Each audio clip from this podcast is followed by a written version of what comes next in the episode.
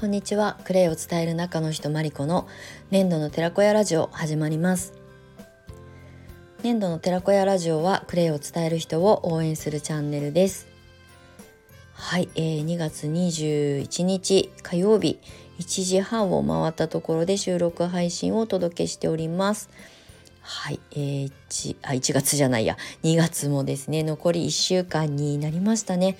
なんか2月はね28日しかないからまあいつも以上に短く感じるのは当然なんですけれども本当にね気づいたらあと1週間かっていう感じでまあ U ターン移住して丸2ヶ月と1週間経ったんですけれども最初の1ヶ月はね本当にゆるくあの暮らしていたので仕事もしてるんだかしてないんだかみたいな状態だったんですが、まあ、2月に入ってねオンラインレッスンの再開だったりとかセッションが始まったりとかっていうことで、まあ、ちょっとずつですけれどもお仕事をさせていただいておりましてまあ、まだまだ始まったばっかりだなって思ってたんですが 気づいたら残り1週間になっていました。はい、ただね私は結構3月生まれで春の季節が大好きなんですよその新しい季節に向かっていくワクワク感とかうんなんか新しいことが始まる節目だったりとかまあ、あの会社勤めもね私は長く経験しているのであの年度末もうようやくこう1年終わるのかみたいなこととまあ節目ですよねっていうのがすごくこうフレッシュな感じがして好きなんですよね。で3月がね目前に今迫っていてじゃあ3月から何しようかなとか4月以降はこんなことやりたいなみたいなアイデアが最近浮かび始めております。はい、ちゃんと形にしていきたいなと思います。ぬくぬくしすぎてあのねあんまり行動してなかったんですがちょっとねあの重い腰を上げて行動に移していきたいと思います。はい、えー、今日はですね先にお知らせをさせていただきたいと思いますあのクレイセラピスト養成講座の4月受講スタート生を受付しております。えっ、ー、とですね、10月受験を目指すあのコース、まあカリキュラム、スケジュール感になっておりまして、4月から7月末までに全ての講座を終了していただいて、10月受験を目指していただくあのコースになります。はい、あの年にね2回あ2回じゃない3回しかないあのクレイセラピスト認定試験なんですね。2月6月10月。でもうすでにあの6月受験を目指す生徒さんはあのほとんどね全ての受講の講座をね終えていないといけないぐらいのあのスケジュール感に今なっているのでこれからね6月受験を目指されるのはちょっと厳しいのであの4月からスタートして、まあ、丸4ヶ月ぐらいかけてお勉強していただき10月受験を目指していただく流れになります。なので今年2023年以内にクレイの、まあ、知識を得てクレイの発信をしてみたいなとかクレイセラピストとして何かしら活動してみたいなと思ってらっしゃる方は今年あの最後のチャンスになりますまだね年明けて2ヶ月しか経ってないのにもう今年終わりの話をしておりますが、まあ、そういう規約ルールがあるのではいあのチャンスを逃さずに、はい、チャレンジされたい方は是非お問い合わせください。概要欄の方にホームページのリンクを貼らせていただいておりますので、クレイセラピストの養成講座の概要をご覧いただけたら嬉しく思います。はい。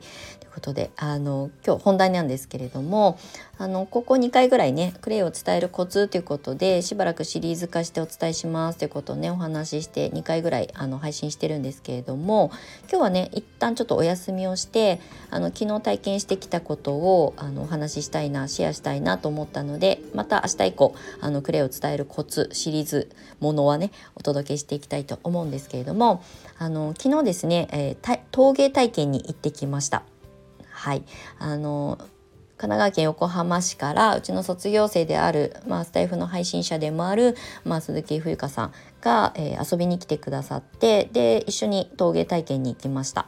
で陶芸って言ってもろくろ体験ではなくてフリーカップって言ってねあのビアマグみたいなサイズ感のあの陶器を作る体験コースを今回は申し込みをしたんですね。ね、鎌本さんは私が U ターン移住してきてから、まあ、あの人のご紹介ご縁でつながった鎌本さんであの生徒福田さんっていうところで、えーと、昨日は体験してきました。あのそこの当主あの窯元のね主 オーナーさんと仲良くさせていただいておりましてそこでね体験させていただいたんですけれどもあのねあの私茨城県笠間市のもともと生まれ育ちなので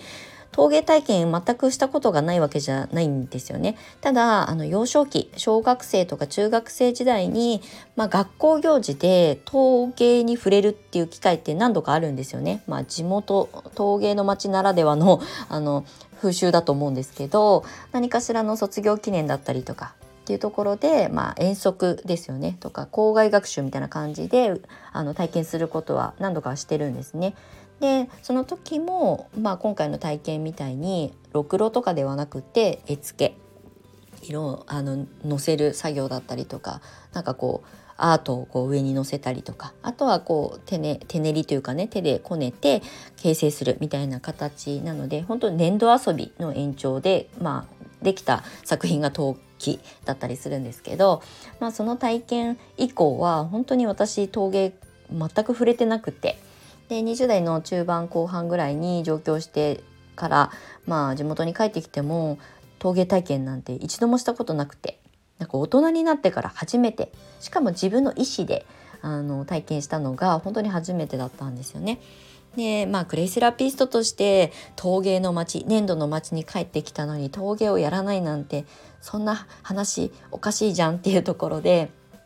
あの真っ先に自分が体験してみようというふうに思って、えーと、昨日体験してきました。まあその様子はですねインスタの方で、えーと、すでに配信しておりますのでもしご興味あればあのチェックしていただけたら嬉しいです。あの今回お世話になったあの瀬戸福田さん。もう本当にね笠間市の中でも窯元としてもう歴史も古く、まあ、歴史の古さだけでもあの笠間市の中でも12を争うぐらいのあの歴史を持つ窯元さんであのすごくこ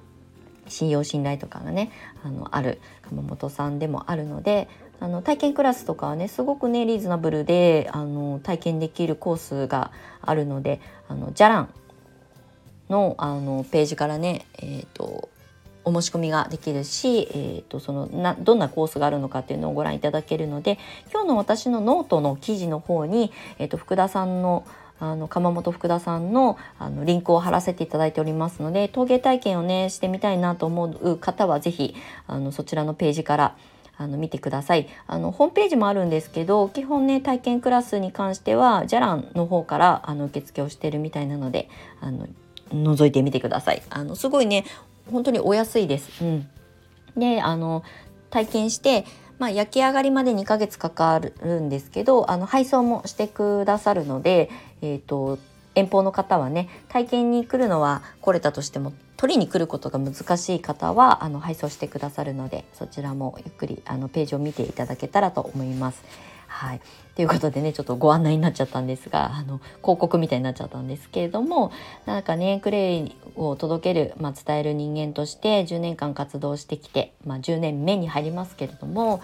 なんかねそのクレイをまあ、伝える上で理論がどうしてもね先立つんですよね。クレイの選び方とかクレイの、まあ、鉱物学ミネラル学とかクレイの使い方とかスキンケアの方法だったりとか要するに「How to」が多いんですよね私が伝えることって。でもまあもちろんそれはとっても大事な要素なんですけれどもやっぱりね自分で触れて感じるっていう場とかね感じる、えーと、そういう環境っていうのを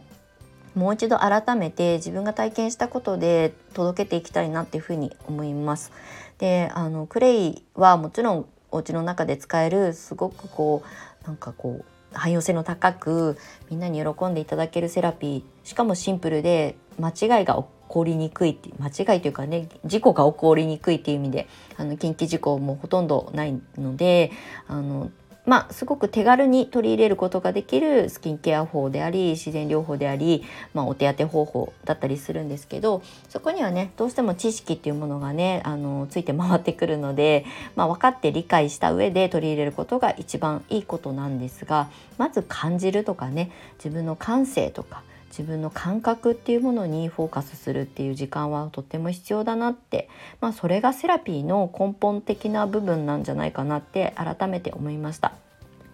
なんかね陶器を作る時っていうのは完成形を、まあ、想像してね形を作っていくのが、まあ、当たり前の流れだと思うんですけれどもその粘土に触れてる時間をいかに感じるか、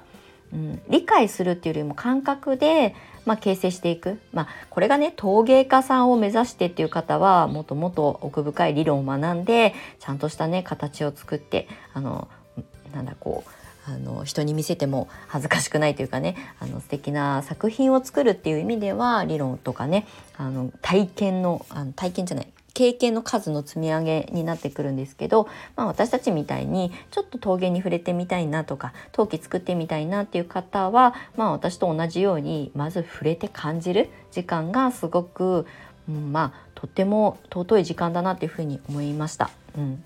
2人で行ってね、まあ、全然感性が違う2人なので、まあ、サクサクあの結構大雑把な人間である私はサクサクこう作業を進めていったりとかね。あの方やあの一緒にいたねふいかちゃんは結構どういうデザインにしようかなってすごいこう時間をかけて吟味してあのこうアートをね描いたりとかしてたんですけど人のこうねキャラクター性もそこでいろいろ見え隠れするなっていうのをあの間近でお互いに感じてねあの昨日は帰ってきたんですけれども、まあ、そういう時間をねすごく大切にしたいなと思うのとあとせっかくクレセラピストというね仕事をしているので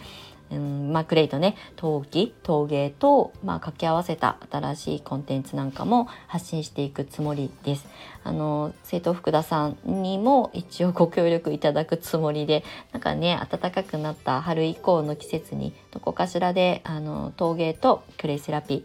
を体験学べる場をコンテンツとして作っていけたらいいなっていうふうに思っております。えー、それ面白そうって思ってくださる方は是非あのダイレクトにメッセージをいただけたら嬉しいですし、まあ、私の普段の発信をね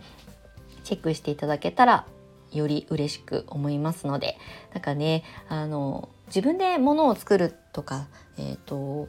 与えられたその工業製品ももちろん便利だから私もあの取り入れますけれどもでもせっかくクレイっていうものに触れてる立場上、うん、なんかクレイを混ぜるあの容器とかもね自分で作る体験から一緒にできたらいいなっていうふうに思います。だから想像していくクレイセラピーみたいなことをねまああのアートもやりたいって言ってるぐらいなのでまあそういうことの方向性でねせっかくこの茨城県笠間市陶芸の町に帰ってきたからこそできることを増やしていきたいし、まあ、あの生まれ育ったこの故郷を、まあ、私一人の力で盛り上げることはできないですけど知らない茨城県笠間市を知らない人たちにねあの届けていけたら知ってもらえたらいいなというふうに思います。あのね、昨日遊びに来てくれてた冬香ちゃんもマリコさんに出会わなかったら笠間市を知らなかったと思いますって。あの全然知らなかったんですって。茨城県笠間市をね。そっか。ってまあすごくマイナーな町だとは思うんですけど茨城県は水戸市とかつくば市だけじゃないよっていうことと、まあ、すごく緑も豊かだし海もあってあの農業も盛んでいまだにねあの本当に地域地産地消が進んでる地域だと思います。で本当に食べるものも困ることない自分たちで作ろうと思ったら 土地はね結構たくさんあのあるので畑をやりたい人も、まあ、移住者も今増えてるみたいなので、まあ、そういう土地をね体験してもらったりとかあとね意外と茨城県笠間市ってお蕎麦屋さんが多くて最近私この2ヶ月ぐらいね蕎麦屋巡りしてるんですよ。であの10割そばにまあ私はそこにあの集中してるんですけど十割そばもお店も結構多くて。なのであのその一日体験あのツアーみたいなのを今計画しようかなと思ってるんですが陶芸体験とクレイセラピー体験とえーと、お蕎麦を食す お蕎麦を食べてあの笠間市を堪能してもらう。あと稲荷神社があるのでお参りするとかね。なんかそういう面白ツアーをやりたいなというふうに思ってるので、まあ、そういったこともね今後あのちゃんとコンテンツにしてから発信していきますのでもしご興味ある方はあのチェックしておいてください。はい、先行配信は基本的にオンラインコミュニティの方粘土の寺子屋サロンの方で、えー、一時発信はしますのであのオンラインサロンの方からあのご登録無料であのお友達登録できるのでよかったらチェックしておいていただけたら嬉しく思います。はいということであの陶芸粘土の町に住むグレイセラピストとしての発信をねより力を入れてあのお届けしていきたいと思います。はい、今日も長い収録に最後までお付き合いいただきましてありがとうございました。また次回の配信でお会いしましょう。はい、素敵な一日をお過ごしください。また次回の収録配信でお会いしましょう。粘土の寺子屋マリコでした。またね。